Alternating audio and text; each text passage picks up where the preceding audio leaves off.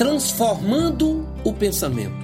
Rogo-vos, pois, irmãos, pelas misericórdias de Deus, que apresenteis o vosso corpo por sacrifício vivo, santo e agradável a Deus, que é o vosso culto racional. E não vos conformeis com este século, mas transformai-vos pela renovação da vossa mente, para que experimenteis qual seja a boa, agradável e perfeita vontade de Deus. Romanos capítulo 12. Precisamos da consciência de que cultuamos a Deus não de forma fanática. O culto acontece no ambiente da fé e fé não pode ser encarada como algo irracional.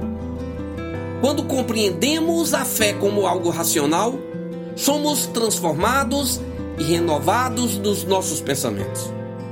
É nesse aspecto que o apóstolo Paulo está tratando com a igreja de Roma.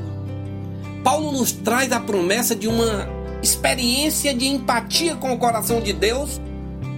Por isso diz: se permitam ser transformados pela renovação da vossa mente, para que experimenteis qual seja a boa, agradável e perfeita vontade de Deus. Eu quero orar com você. Pai, nos traz essa experiência de comunhão com a tua vontade. Ajuda-nos nos processos de transformação dos nossos pensamentos.